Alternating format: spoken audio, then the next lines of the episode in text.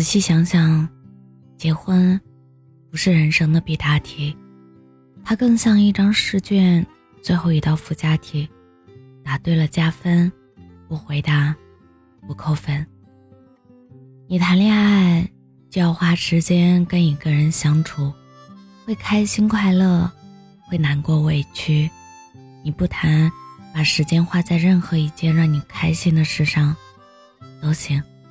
本质上是没什么区别。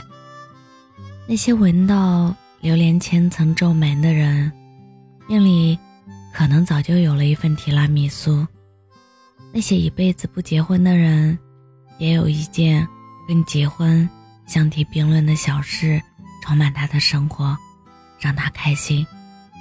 就像毕业了，看着身边的人都忙着找工作实习，你慌什么？想考研，就沉下心来学习。就像你年龄大了一点，看着身边人都忙着相亲结婚，你急什么？不打算嫁人，就学点其他本事，能让自己活得漂亮。怎么会愁什么老了将至的孤独？怕什么生活不同而已？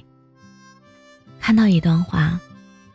我们是不是已处于一个鸡肋世界？生活上有着太多食之无味、弃之可惜的人情与事物，上至婚姻事业，下至中午时分匆匆吃下肚的那个盒饭，都可能是鸡肋。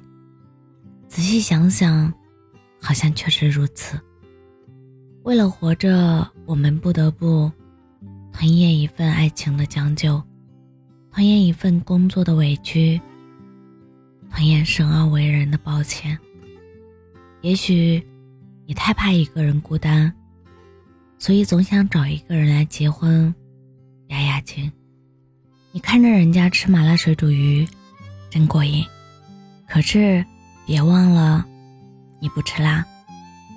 你看电影里女主的裙子真漂亮，小手一滑，买了同款。收到货，你就后悔了。瑜伽课再怎么塑形，再怎么拉升气质，对于上不封顶的吃货来说，就是四十五分钟一节课的花式遭罪。活着，舒服就好。成年人又不傻，做一个对得起自己的选择就行。你没必要委屈自己去讨好任何人。羡慕别人干嘛？吃惯了黄焖鸡的胃。学人家吃五分熟的牛排，那不是找不自在吗？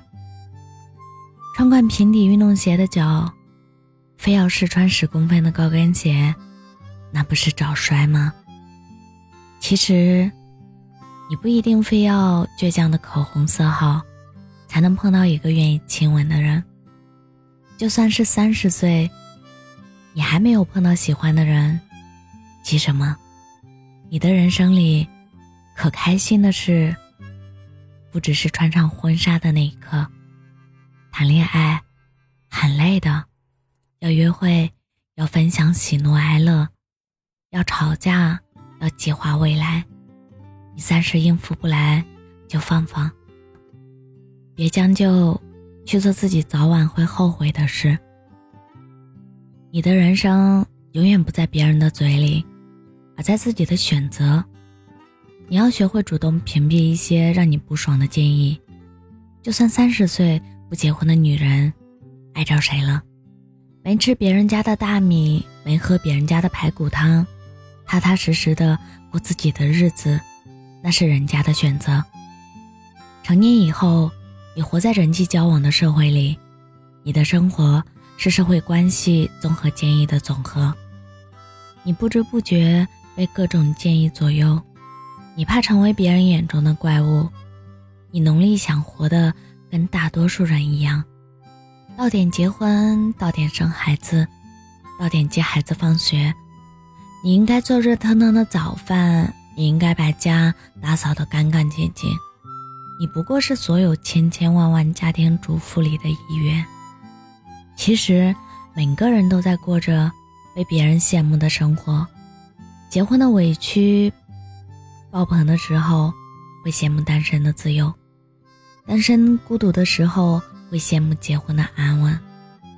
生活总是从长计议，自己过着舒服很重要。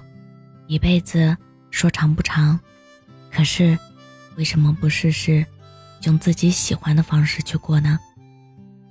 你确实碰到一个喜欢的人，也确实想嫁给他，他也满怀期待的愿意娶你，那就结婚。如果你连自己跟生活之间的关系都处理不好，那么。别慌慌张张，开始一段你驾驭不了的感情。你会在一个不合适的人身上，以为爱情不过如此。可是真正的爱情很美，很般配，是一大勺牛肉汤浇在一碗热腾腾的米粉上，冲的肉块欢快的翻滚，是一大勺滚烫的辣油。浇在水煮鱼片上，滋啦滋啦的作响，是一颗卤蛋千里迢迢的参加卤肉饭邀请的 party，一切刚刚好。以前看到一句话，好像是山本耀司说的，大概意思是自己这个东西是看不见的，撞上一些别的什么反弹回来，才会了解自己。所以，跟很强的东西、可怕的东西、水准很高的东西相碰撞，然后才知道自己是什么，这才是自我。你应该爱一个让你更耀眼呀，而不是让你低到尘埃里去开花的人。你爱对了人，才知道，婚姻是一场很有趣的结伴旅行。结婚只是一场酒席的热闹。而撑起你整个人生的，是相爱。无论是否结婚，你都要趁年轻认真的生活，照顾好自己挑剔的胃，照顾好自己的情绪。除了化妆，你必须有至少一样让自己提升气质的东西，比如读书，比如健身，比如会好好说话。除了约会，你必须有至少一样跟自己独处的方式，比如看电影，比如旅行，比如戴上耳机，放点自己喜欢的音乐。为什么结婚？就是当你觉得两个人在一起比一个人有意思，就是当你觉得依然会碰到很多问题，但是你们俩能处理好。婚姻真的不能全靠委屈、包容、理解、磨合这种听上去就很难受的词来相处经营。那样一天到晚累到趴下的婚姻，你要吗？不要担心孤独，讨好自己还不是分分钟的小事。不要担心老之将至，你老了一定很可爱。所以，请你把年轻过得很认真，认真生活，认真挑那个跟你生活的人。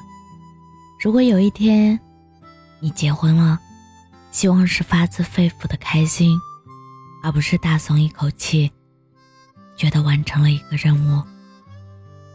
我是真真，感谢您的收听，晚安。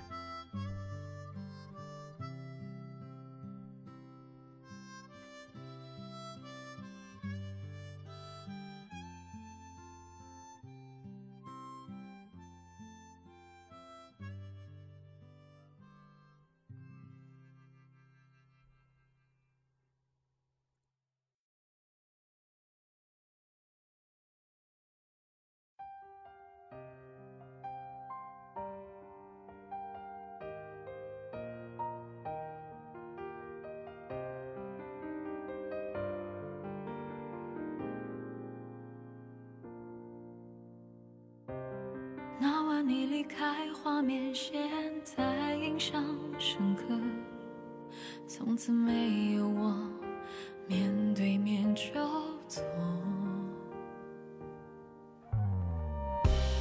那天突然的雨把乌云眼泪挥霍地面上的泡沫原来比我还脆弱。